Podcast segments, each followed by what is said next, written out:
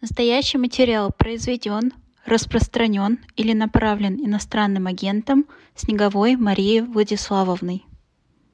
19 часов 7 минут, это московское время, я Идар Ахмадиев, на своем месте программа «Особое мнение». Сегодня в гостях научный сотрудник Джорджтауна и Центра стратегических исследований международной политики Мария Снеговая. Мария, рад вас видеть. Здравствуйте, Адар. Я тоже рада.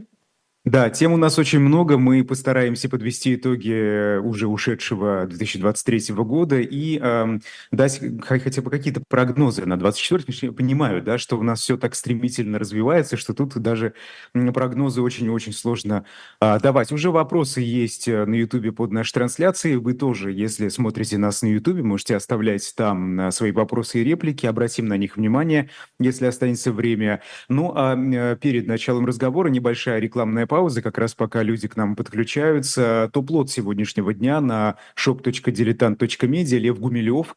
Он э, считался прекрасным и считается прекрасным рассказчиком. Да? Слушатели его лекции отмечали, но он читал увлекательно, умело раскладывал материал по полочкам. А из-за того, что стремился смотреть на историю под особым углом, писатель часто попадал под огонь академической критики. И в историко-этнографическом труде, труде простите, от Руси к России Гумилев тоже не скупился на категоричные, категоричные оценки и меткие характеристики. К примеру, противостояние половцев и печенегов он назвал степ, степной вендеттой. Вот даже так, да? Собственно, эту книгу можно приобрести э, на shop.diletant.media. Не только эту книгу, там есть и мерч, э, и подарочные разного рода издания. Поэтому переходите, покупайте и Э, спасибо всем, кто это делает, потому что благодаря вам э, мы продолжаем ежедневно вещать и уже э, достигли 1 миллиона подписчиков. Вот так. Мария, вы знаете, Начнем с актуального. Четыре человека погибли, а более 90 получили ранения в результате массированного российского удара по Украине. А есть э, погибшие сегодня в Белгороде, большое количество раненых, да, и вот мы видим, что а с конца прошлого года уже на протяжении нескольких дней такие обстрелы массированные постоянно случаются. Вот скажите, могут ли, я просто такую версию слышал, могут ли стороны использовать эти массированные смертоносные атаки, чтобы показать, что война не превратилась в позиционную? То есть для чего тогда это делается? Это очень сложно найти объяснение. А, ну, а, во-первых, я, кстати, как раз была недавно в Украине в конце ноября, и именно тогда эти атаки начались. До этого со стороны российской, имеется в виду обстрелы. Я попала как раз под обстрел дронами, когда была в Киеве, и а, многие как раз говорили украинцы, то есть первые пару дней, когда я там была, еще обстрелов не было. И как раз это создавало напряженность, потому что все ждали, когда же обстрелы начнутся. Я к тому, что в целом эти атаки России жестокие, да, такие массовые, они не являются новостью, и в этом плане можно сказать, что Украины вообще военные аналитики, они к ним готовились. Россия э, достаточно а, последовательно, можно сказать, проводит стратегию она накапливает ракеты, дроны, а, производ... за счет там, производства или импорта, скажем, из Ирана и других а, мест.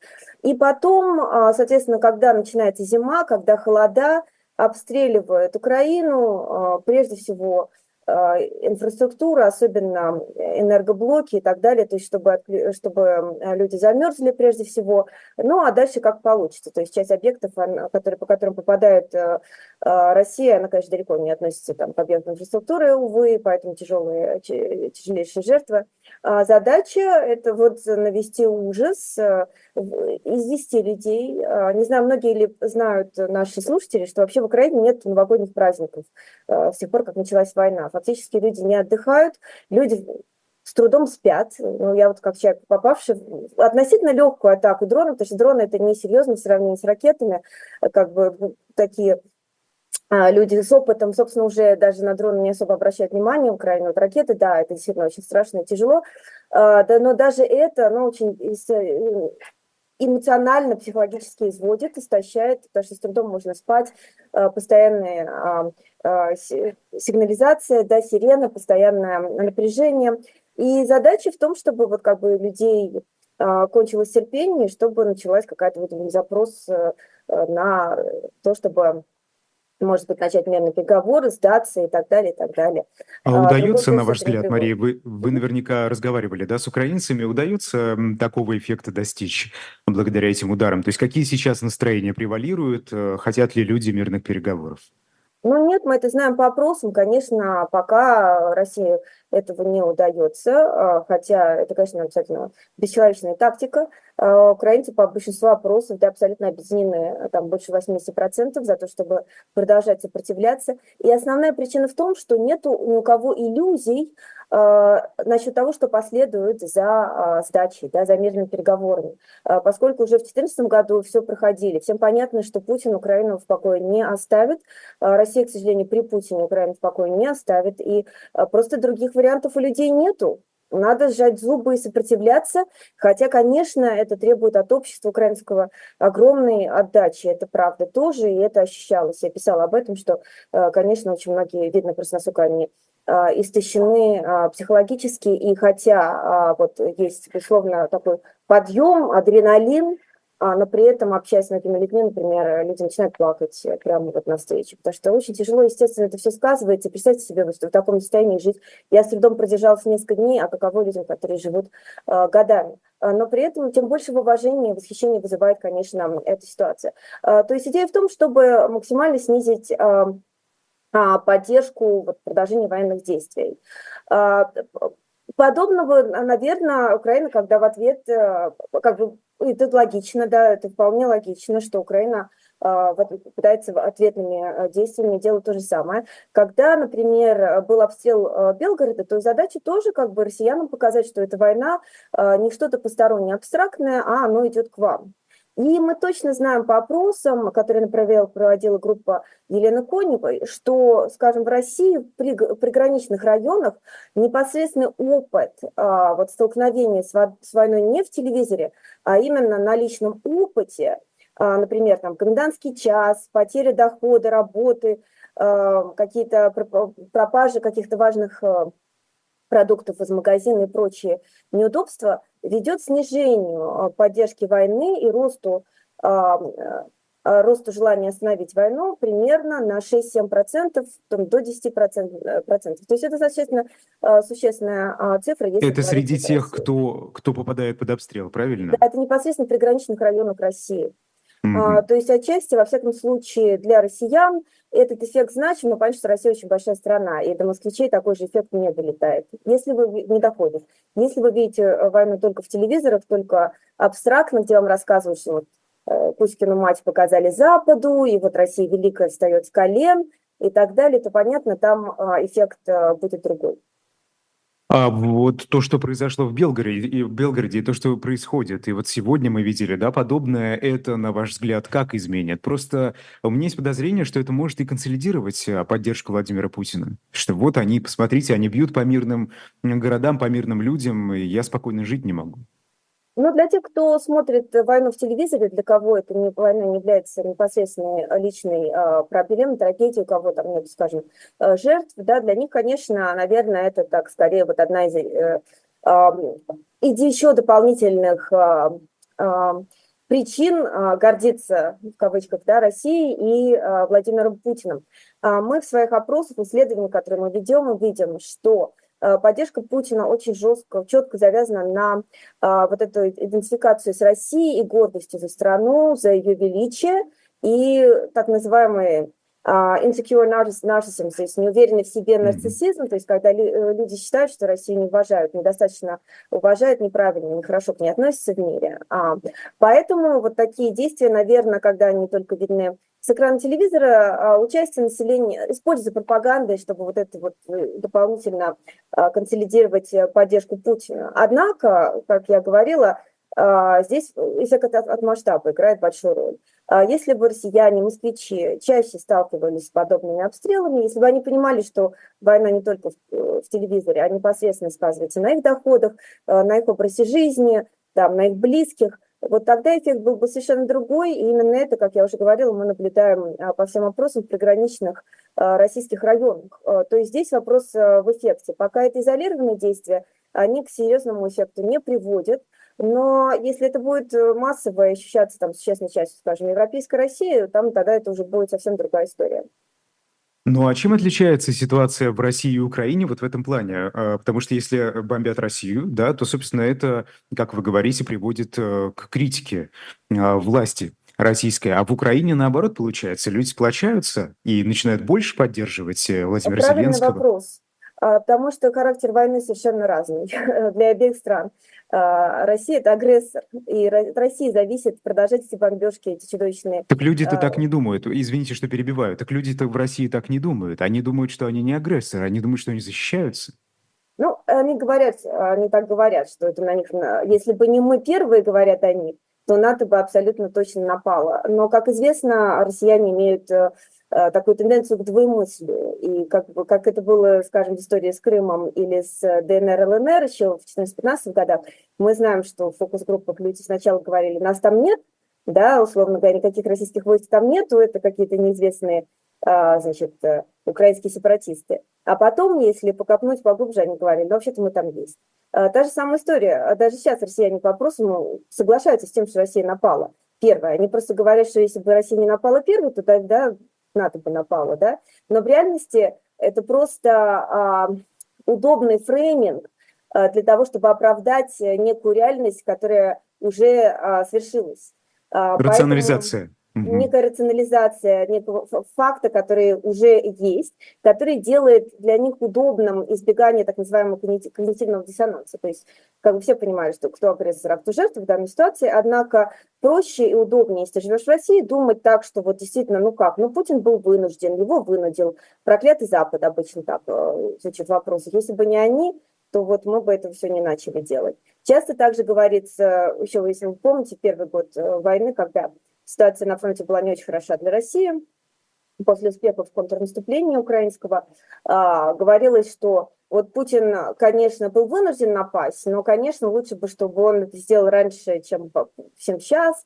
Это он не очень удачно спланировал, то есть, то есть на самом деле это очень гибкий фрейминг, а, который позволяет все что угодно оправдать сформулировать. Главное, чтобы сохранить э, комфорт и а, избежать когнитивного диссонанса. Живя в России, так удобнее думать, да, что вот мы хорошие, а нас не, с нами несправедливо обошлись. Но, как показывает опыт, как я уже говорила, если поскрести, то в глубине души люди все-таки соглашаются что агрессором данной ситуации а, по факту стала а, Россия.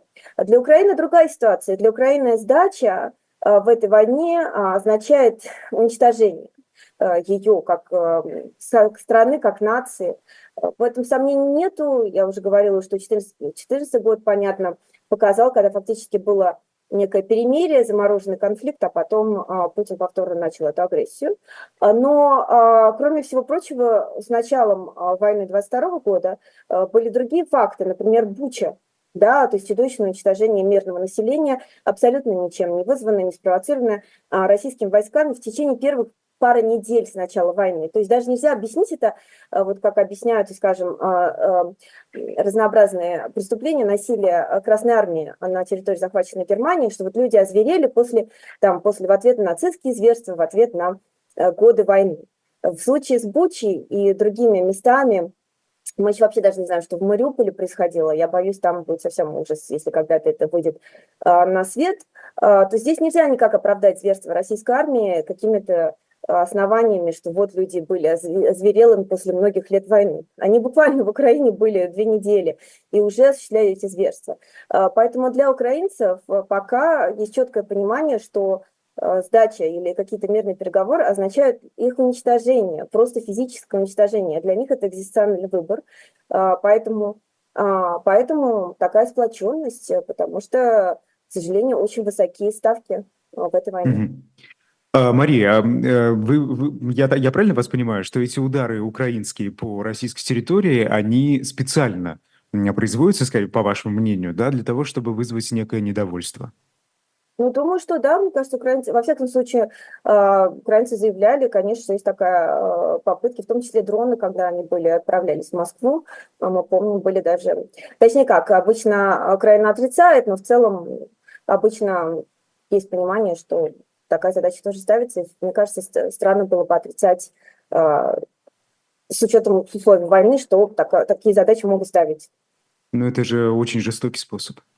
Но мне кажется, еще более жестокий способ э, более, большей жестокостью является а, атаки. То, то, что сделала Россия, абсолютно неспровоцированная война с огромным количеством жертв.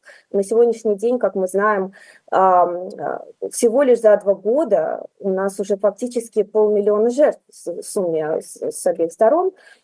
А, и это все не заканчивается. Это одна из крупнейших э, и самых кровавых э, войн э, в Европе. В Европе это просто самая крупная после Гитлера. И в мире в целом это одна из самых кровавых войн за последнее время. То есть все это было фактически абсолютно не спровоцировано, развязано Россией. И, к сожалению, сторона, которая оказалась жертвой, вынуждена защищаться. Мне кажется, здесь однозначно на, на чьей стороне а, моральная правота. И как бы понятно, что а, Украина пытается защищаться так, как она может.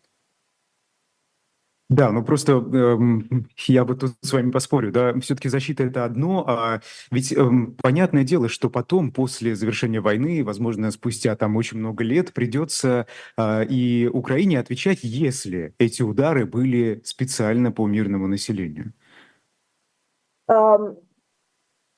Я думаю, что а, вот я бы отвечу цитатой из Библии, да, что когда принесший, принесший к нам меч, отмечая погибнет. Да, мне кажется, здесь, э, а, когда идет о войне, трудно а, ожидать, что если вы атакуете, то вы, э, то значит, э, обороняющаяся сторона вынуждена только будет защищаться и не будет атаковать в ответ. Логика очень опасная, да, она, можно начать говорить, что и контрнаступление тогда украинское тоже было неправильное, почему, собственно, они не смиряются с тем, что Россия на текущий момент оккупирует 20% уже украинской территории в совокупности.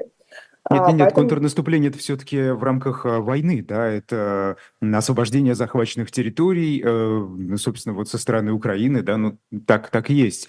Удары по мирному населению – это совсем другое. Ведь есть понятие в международном праве, да, военные преступления. Собственно, атаки на мирное население таковыми являются. Это ни в коем случае не оправдывает то, что делает Россия. Я просто пытаюсь разобраться, неужели э, повторение действий агрессора в данном случае допустимо? Украина не является агрессором в этой войне, Украина обороняется в этой войне. Да, да, да, да, я имею в виду... Разным способом. Одна из способов обороны – это достучаться до обычного россиянина, который, безусловно, является, как я неоднократно повторяла, ответственным а, за эту войну.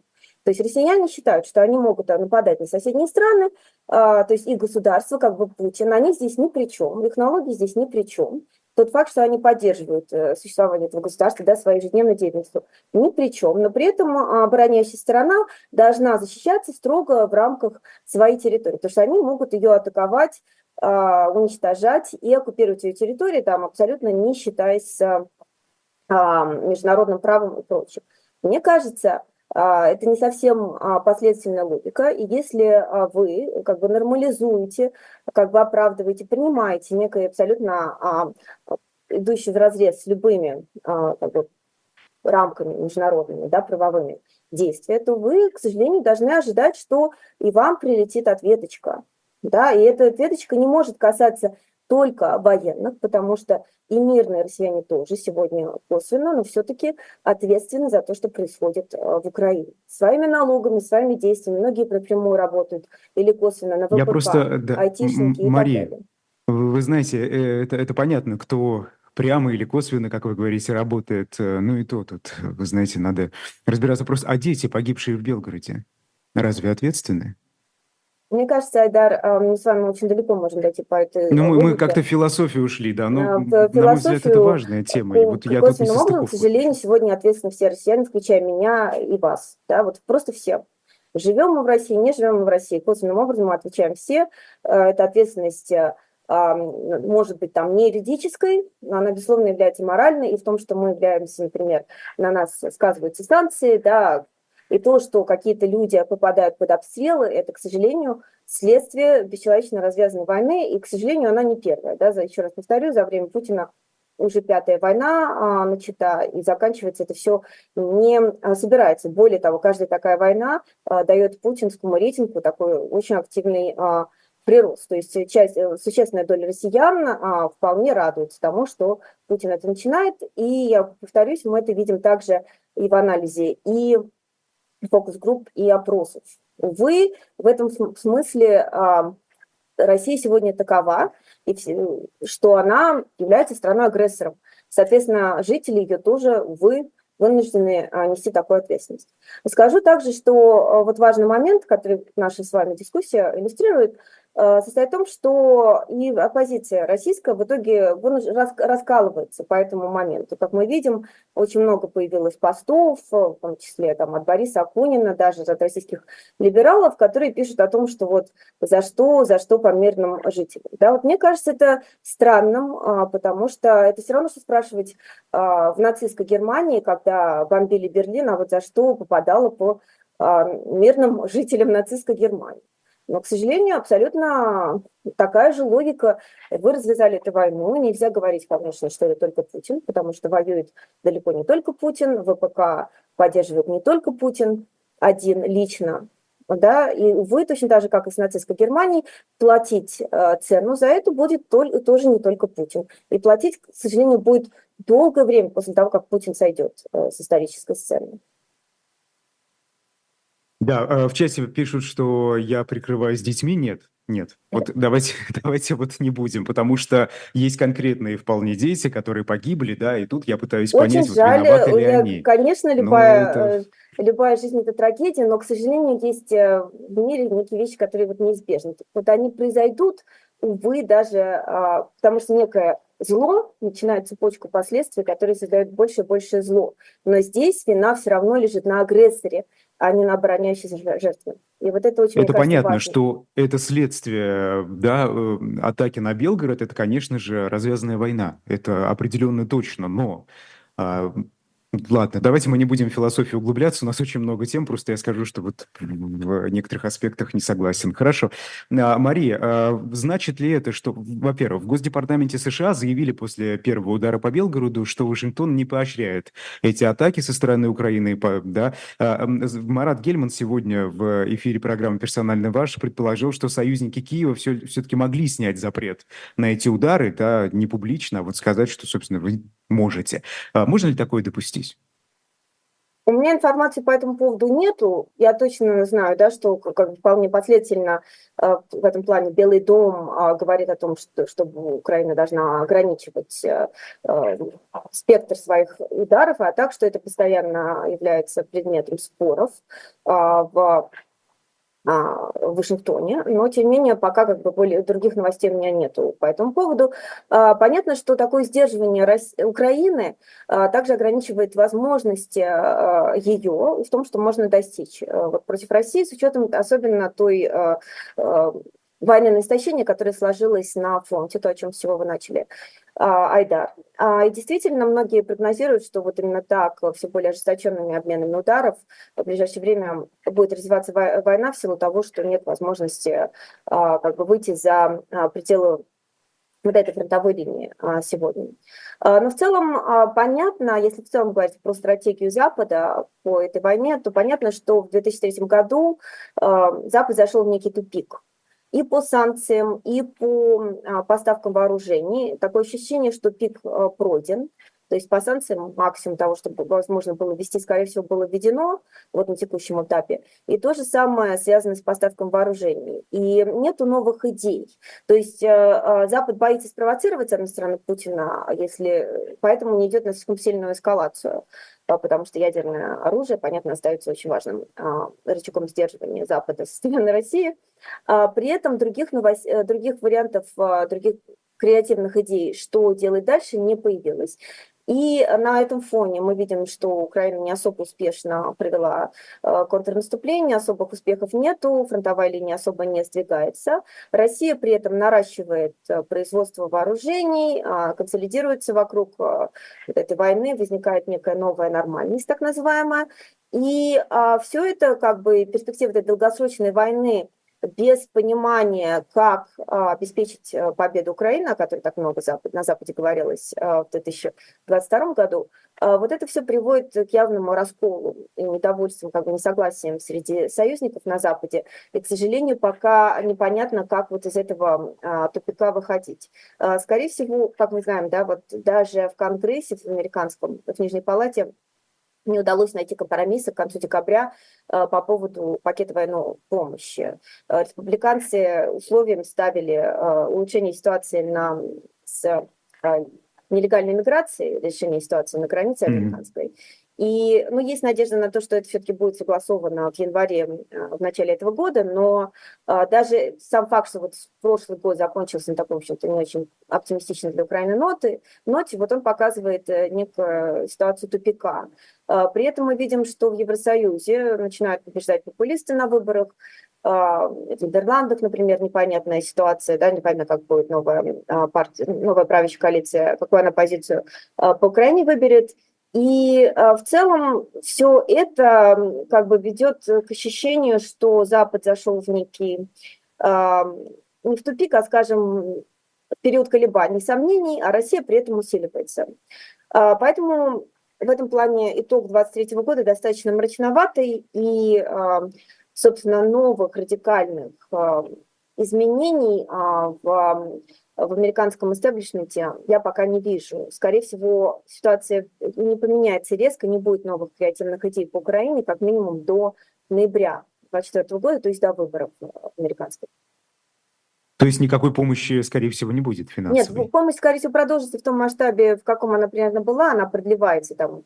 А, но, к сожалению, Опять же, это зависит от того, как а, успешно демократы смогут с республиканцами договориться по поводу вот этой ситуации на американской а, границе. Но, а, во-первых, этого уже было недостаточно, чтобы Украина получила некий перевес в этой войне. Вообще помощь была достаточно большая еще в начале прошлого года именно с расчетом на контрнаступление Украины, которое не удалось. А теперь она снижается, в принципе, в общем масштабе. Да и то, что даже этот вот уменьшенную долю не удается привести толком. Это первый момент. А второй момент, мы видим, что, а, несмотря на то, что как бы цена, казалось бы, этой войны, она высокая, она достаточно а, имеет очень серьезные долгосрочные последствия для а, либерального мирового порядка, а, война, тем не менее, не становится для а, скажем, американского истеблишмента, да, э, внутренней проблемы, как бы это не война Америки, это все равно какая-то внешняя война, а внутренняя проблема это нелегальная миграция, и вот она, соответственно, является ключевой. Все остальное, например, пакет помощи Украине, это уже производное от того, удастся ли решить вот эту дилемму с нелегальной миграцией. А, и вот эта вот проблема, да, война, несмотря на то, что она, на мой взгляд, является абсолютно экзистенциальной не только для Украины, учетом того, о чем мы говорили, но и для Запада, для либерального мирового порядка в целом, да, вот, то есть может ли Запад сдерживать агрессоров, может ли Запад успешно препятствовать ревизии международных границ, таким образом, как они сложились там а, за последние там 30 или больше лет. А, Получается, что нет. Да? Получается, что Россия достаточно успешно проводит эту ревизию, и Запад ничего не может сделать или как минимум не считает для себя этот вопрос достаточно важным. И на этом фоне вот этот сигнал, который Путин посылает миру, берите столько, да, суверенитета, если перефразировать э, э, этот лозунг начала 90-х, сколько хотите, берите столько кусков соседних территорий, соседних стран, сколько хотите. Мы видим, что э, дестабилизация, что другие страны, да, они оказывается восприимчивы к этому призыву. И вот у нас уже э, была ситуация с Нагорным Карабахом, да, фактически э, победой Азербайджана закончившаяся. Есть ситуация, теперь есть новое обострение между э, Палестиной и Израилем. И я боюсь, что вот такая динамика может сильно, сильно дестабилизировать мир, если, опять же, не найдется решение для Украины, а пока его не видно. Хорошо. Ну, а, Мария, вот если можно, объясните, да, потому что не все понимают, а, собственно, республиканцы, вот почему они против? Это же не только внутренние проблемы, их еще смущает а, вообще финансирование Украины, да, в таких объемах, куда эти деньги уходят, и почему мы не видим никаких успехов, хотя мы уже очень много денег на поддержку Киева потратили. Чего они хотят? Вот какой-то конкретики. А, ну, во-первых, начну с того, что все-таки мейнстрим и демократические, и республиканские, они за, безусловно, продолжение поддержки Украины. И в целом, как бы все в этом плане, во всяком случае, на словах, все говорят все правильно, да, что вот мы обязательно хотим, чтобы Украина победила, мы понимаем важность этого вопроса и так далее, и так далее. Но а, в Нижней Палате есть небольшое, но достаточно активное а, трампийское меньшинство, Э, и у республиканцев. И в силу того, что как бы доминирование республиканцев очень незначительное, то это меньшинство фактически контролирует повестку, потому что без их поддержки не пойдет как бы ничего. И на этом фоне это, в общем, это меньшей части удалось э, продавить смену спикера на такого более э, радикального, более скептически настроенного э, в отношении Украины. А при этом сказать, что у республиканцев совсем нет... Да, да, и теперь они торгуются, что вот мы проведем этот пакет новой помощи, но мы должны решить проблему с нелегальной миграцией. Действительно, в США кризис, действительно поток нелегальной миграции очень высокий, проблема существует даже уже традиционно левые штаты, они уже отказываются принимать э, даже вот этот вот поток э, э, новых иммигрантов, просто потому что это как бы очень большая цифра, и есть надежда, что демократы пойдут здесь навстречу. Надо сказать, что сама, само смещение первого, там, более все-таки умеренного спикера Маккарти на более такого радикального, оно тоже произошло не без роли демократов, то есть не, не было бы правильно только все как бы говорить, что республиканцы единственная причина в этой истории, поскольку э, демократы просто не пришли, не стали поддерживать своими голосами э, Маккарти, в итоге он слетел.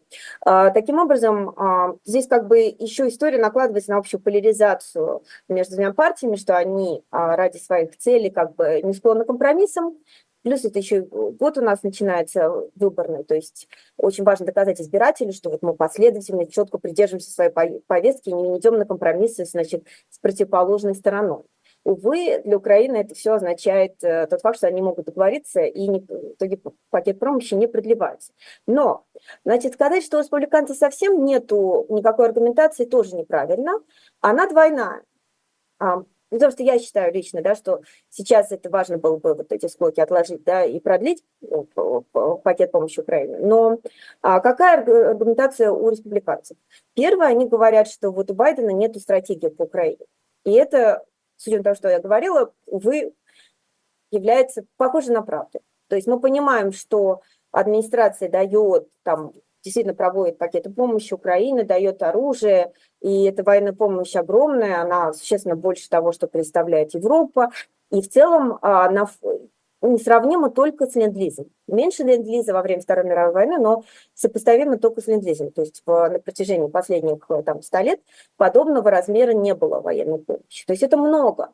Но проблема в том, что этого недостаточно. Для Украины постоянно говорит, что а, очень не хватает разных там вариантов, разных, разных а, вооружений и так далее.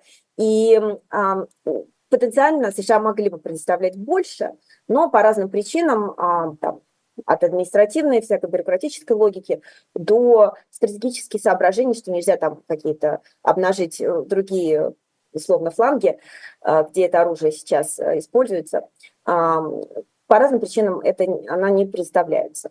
Вторая проблема со стороны республиканцев, и это важно, особенно в преддверии выборов в ноябре 2024 года, если, допустим, на этих выборах победит Трамп, то важно понимать, какая логика у а, сторонников Трампа. А, ее можно увидеть, например, из а, публикаций разнообразных think которые ближе к вот этому трампийскому крылу. Они говорят, что, ребята, вообще, чем мы тут занимаемся? То есть мы тут э, поддержим Украину, хотя понятно, что Украина слабее России, что шансов выстоять у нее не так много. А вот у нас Китай долгосрочный противник э, стратегический, который мощно наращивает тоже свой военный потенциал и фактически а, очень сильно угрожает Тайване. Как вы знаете, да, вот даже в своем новогоднем обращении mm-hmm. Синьцзинпинь а, сказал, что неизбежно воссоединение Тайваня с Китаем. Это ужесточение риторики. Вообще тот факт, что как бы Китай с Тайванем единая страна, это вообще в Конституции китайской, то есть это само по себе не новость. Но, например, в прошлом году формулировка была мягче.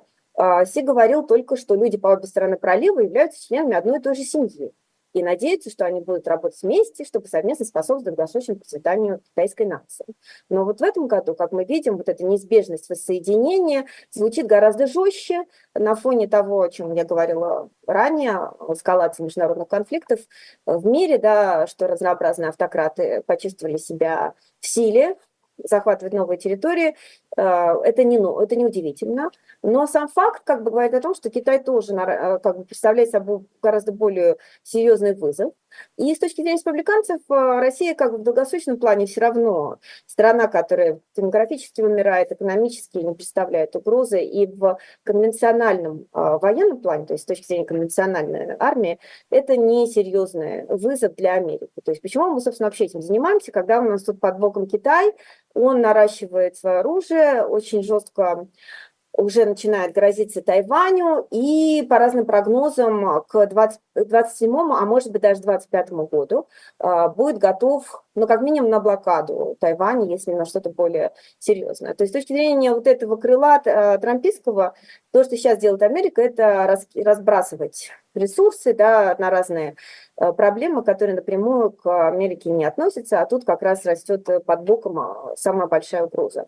Такая вот То есть логика... угроза европейских стран, э, европейским странам со стороны России их не смущает, да? Они считают, что а, это не такая серьезная угроза раз, и вообще как бы эта Европа должна сама с этим э, э, разбираться. Как мы вспомним, Трамп долгое время еще во время своего президентства да, говорил, что вообще почему это США тащит на себя самую большую долю расходов НАТО, и вообще где Европа. Это проблема Украины, России, слэш России, это проблема Европы, вот пусть они с ней разбираются, у них для этого есть ресурсы.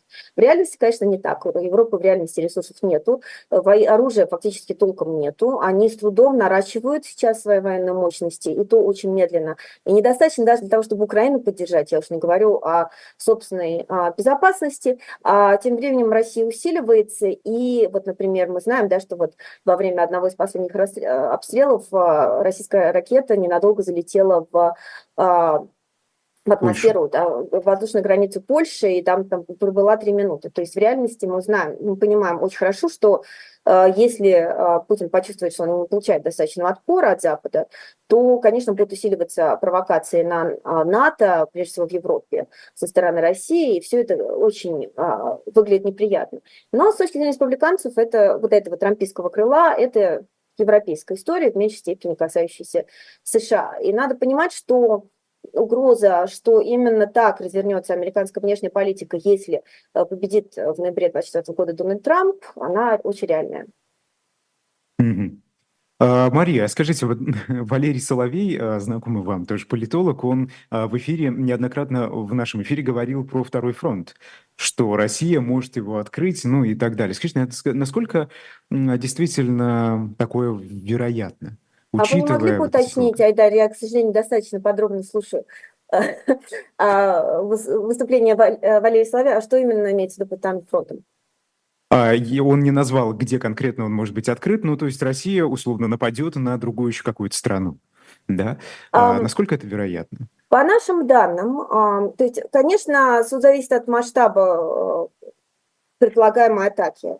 А, то есть у России сохраняются ресурсы, несмотря на то, что как бы эта война в Украине, она очень затратная по оружию и артиллерии, то есть она реально такая очень-очень много тратится а, на ежедневной основе. А, тем не менее, у России теоретически сохраняются ресурсы, если бы она хотела, допустим, провести что-то типа а, войны в Грузии в 2008 году, теоретически это возможно. Хотя это будет, наверное, не очень легко и потребуется логистически там перенаправить, перераспределить ресурсы, теоретически это возможно. Но, с, честно говоря, с статической точки зрения мне не представляется а, целесообразным сейчас для России открывать а, второй фронт. Я не знаю, что имел в виду Валерий Соловей, но а, как бы и так а, российская оборонная промышленность, она действительно усиливает производство разнообразного оружия, но это очень затратно а, на, на фронте. А, Украина оттягивает большое количество ресурсов, и, скорее всего, э, сейчас у Путина достаточно выгодный момент, настолько, что можно после выборов в марте, честно говоря, скорее ожидать э, усиления, обострения ситуации в Украине. То есть у Путина после марта э, очень выгодная ситуация, что, с одной стороны, производство вооружений достаточно сильно наращивается, и при этом он теперь может, например, организовать вторую волну мобилизации, э, то есть будут люди для того, чтобы, чтобы например, начать новое наступление масштабное по, может быть, всей линии фронта. То есть, честно говоря, мне кажется, Сейчас у России хватает там своих проблем, и есть возможность, которую, наверное, Кремль не захочет упустить. Ну, посмотрим, как это будет развиваться. Другое дело, что все это не мешает традицион... продолжению традиционных активных мероприятий со стороны там, ФСБ. Да. Например, мы...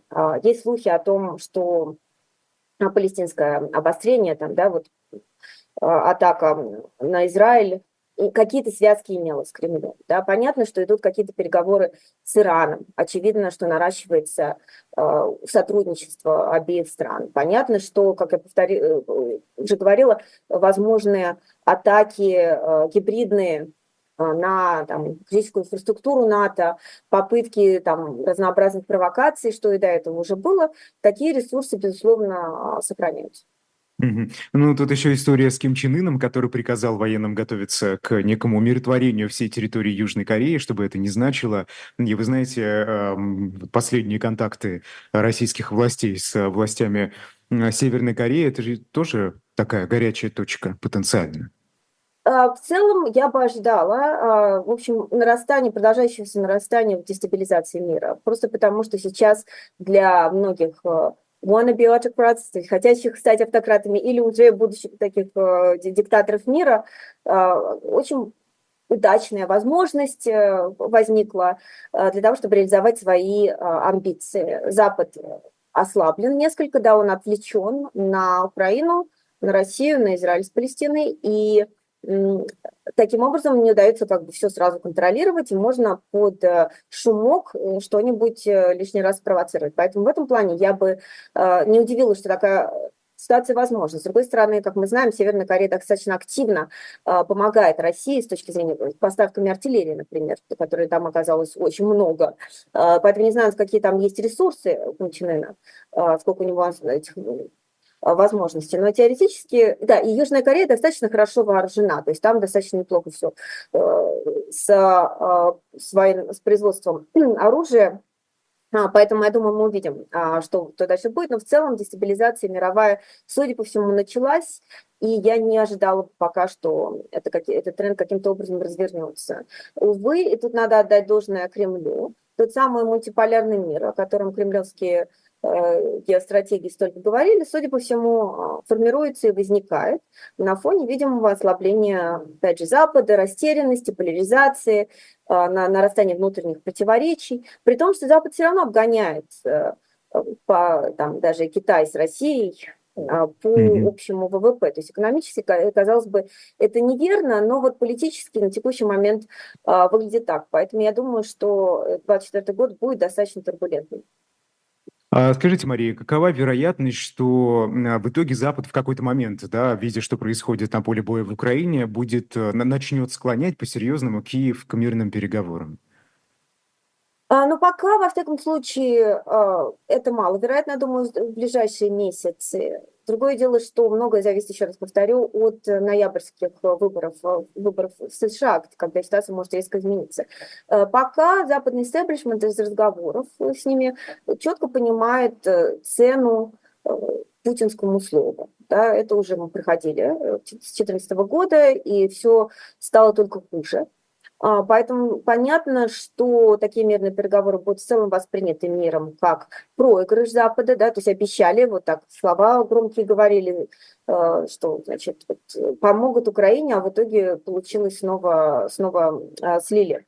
Думаю, что во всяком случае в ближайшие месяцы это маловероятно, но на более долгий срок, честно говоря, прогнозировать трудно именно в силу э, вот этой ситуации.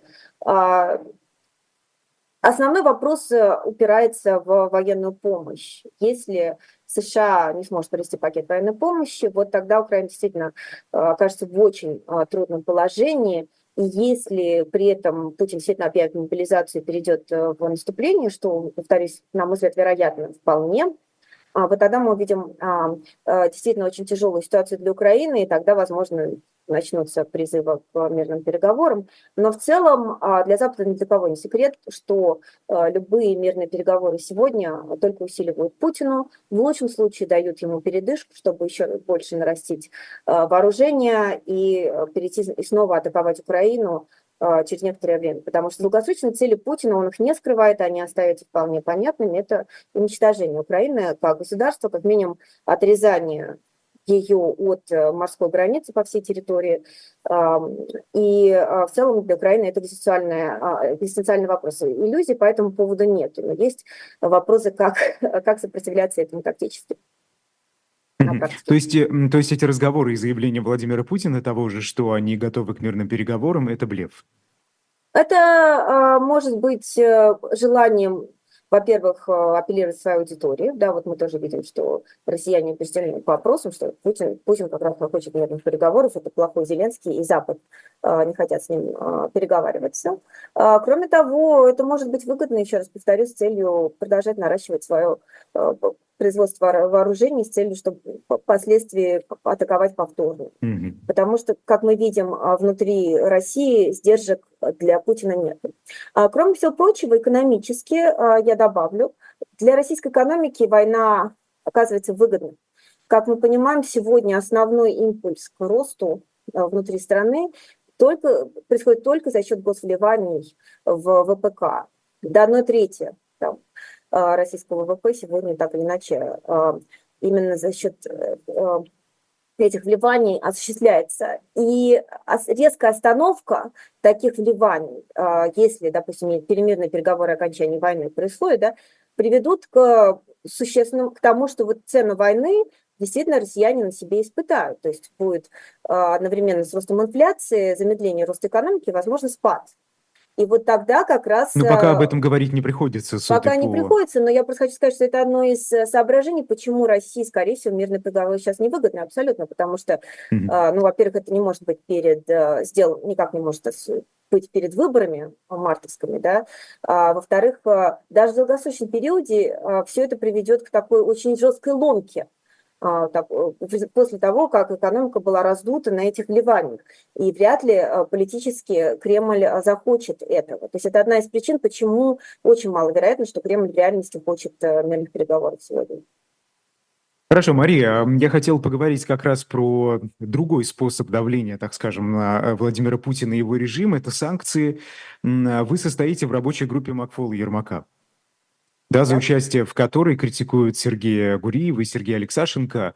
А вот скажите, э, сейчас вот, собственно, не удалось сломить российскую экономику. Вот те санкции, которые были введены в 2023, они как-то серьезно не выглядят. Может, конечно, я чего-то не понимаю, но а, эффективны ли они вообще? А санкции, с одной стороны, были беспрецедентные, это надо отдать все-таки Запад должен. Но сегодня Россия самая за санкционированная страна в мире. Она обоглала Иран, Сирию, Северную Корею, поэтому почетному ну, названию. Это, это, это, это только такое Но, достижение на бумаге, собственно, да, посмотреть на красивый есть, график. Да. Но с точки зрения а, конкретного итога, а, вы он не столь а, серьезен. серьезен. Почему? Ну, первая причина состоит в том, что Россия просто очень большая экономика, и ее реально очень трудно а, санкционировать так, чтобы это было эффективно, с учетом существующих ограничений. Об ограничении скажу а, через секунду, но а, понятно, что Россия это, имеет крупнейшую сухопутную границу в мире, и, как мы видим, очень резкое наращивание самых а, всевозможных а, технологических товаров сегодня идет буквально по всем странам, которые соседствуют а, с Россией в, вне ЕС, то есть там условно по, по, по, всей, по всей азиатской границе и так далее.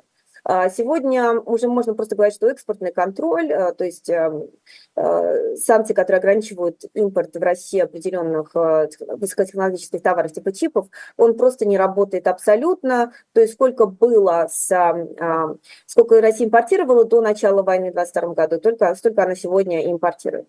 А, но с другой стороны, а, сказать, что они совсем не сработали, тоже неверно, потому что во всяком случае в начале действительно удалось снизить как импорт определенного типа товаров в Россию, так и стимулировать э, Россию, подтолкнуть ее к так называемому регрессивному импортозамещению. То есть товары, которые поступают в Россию, обычно это китайские товары, да, они как правило, низшего качества и более дорогостоящие, чем возможные им альтернативы.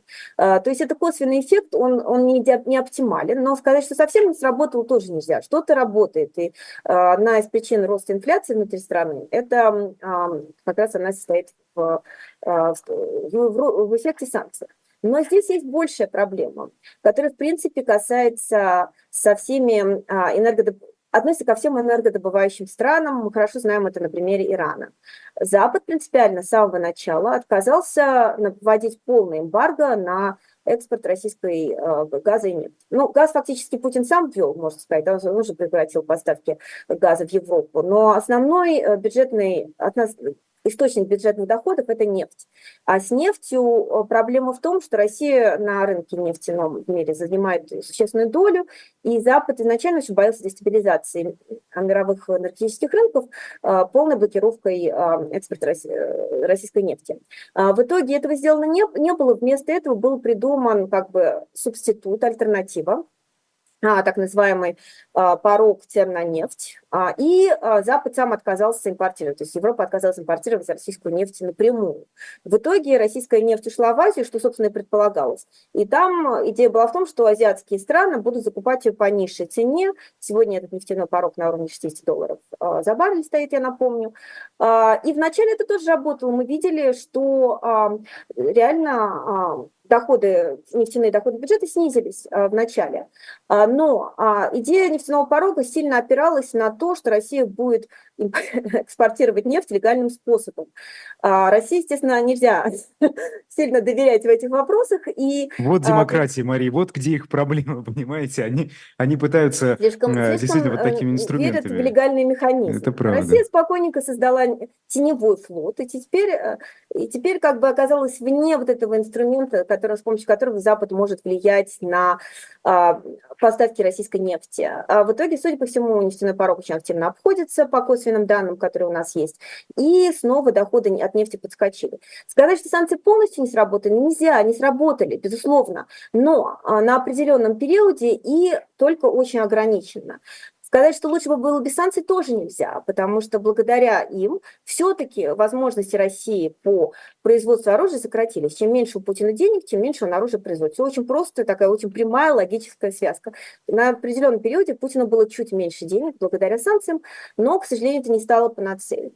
В целом, а, тут два момента. Во-первых, санкции – это постоянная игра в кошки-мышки, то есть а, а, какие-то санкции, санкционный дизайн Запад придумывает, а Россия придумывает, как его обходить, с помощью, в том числе рыночных механизмов. Сегодня это рыночная экономика, и это дает огромную гибкость. Второй момент, как я уже говорила, Россия – это огромная экономика. Экономика такого масштаба так никогда не санкционировали. Поэтому многие просто даже толком не понимают, какой эффект будет от определенной меры. То есть многие как это learning by doing. То есть угу. учишься дел... в процессе работы, в процессе делания. А сейчас, сейчас есть какие-то предложения? У нас просто минута осталась угу. до конца эфира. Да, вот э, у рабочей пока, группы, в вы состоите. Пока, опять же, до выборов 2024 года я бы не ждала ничего радикального. Пока санкционируют вот этих вот а, теневых а, компаний или стран, которые помогают российскому теневому флоту в надежде, что это позволит ограничить вот российскую, возможность России, экспорта российской нефти с помощью вот этого теневого флота.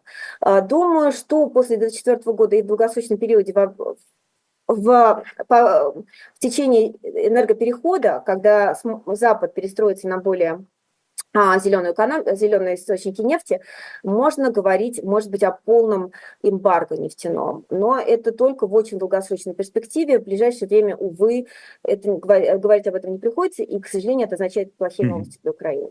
Хорошо, да. И Мария, Вопрос по поводу санкций против э, простых россиян. Собственно, вот за это и критиковали Гуриев и Алексашенко. Да, они неоднократно, кстати, выступали у нас в эфире. Вы можете посмотреть их комментарии, обращать к зрителям а, их ответ. Вот, а, собственно, что, что касается вас, голосовали ли вы против э, санкций против рядовых россиян? А, и какие вот сейчас... Что считать вот... Э, санкциями против рядовых россиян? Моя ну, например, блокировка ограничить... банковских карт и так далее. Выезд я, за рубеж, я считаю визабан? важными наиболее эффективными санкции, те, которые ограничивают ресурсы, которые находятся у Путина, а, в, в распоряжении Путина. И прежде всего речь идет о бюджетных доходах а, и доходах с нефти, то, о чем я говорила. К сожалению, это коснется и это рядовых россиян тоже косвенным образом, но да, это означает, что у России в целом, российской экономики будет на перспективе меньше денег. Но здесь, как я уже говорила, мы возвращаемся к началу нашей передачи, к ответственности, коллективной ответственности за то, что Россия осуществляет руками, в том числе российских граждан в Украине, чудовищное преступление. Это понятно, но просто, просто такое ощущение, что это работает как раз на режим Владимира Путина, понимаете? Вот у меня есть знакомые мои ровесники, которые остались в России, но они не поддерживают войну, не поддерживают режим Владимира Путина. Но и выехать они, они говорят, ну мы где-то вот посередине оказались, понимаете? И сюда мы не можем нормально визу получить и нормально вылететь. У нас Ну, не работают за- банковские карты, на Европу огромное они количество могут проблем. получить, э, а Европа продолжает. Ну, это не только в визе дело, понимаете? Это еще Это и дело во многом другом. Они могут при желании в разные страны. Это тоже. А Третий момент. К сожалению, у либеральных групп российских была возможность долгое время повлиять на что-то, но они не смогли. Не, не стоит переоценивать наши ресурсы и ресурсы этой группы. И четвертый момент. Есть исследования, в том числе Тимоти Фрая, моего научного руководителя в Колумбийском университете, которые напрямую анализируют, влияют ли санкции на рост консолидации а, поддержки вокруг Путина.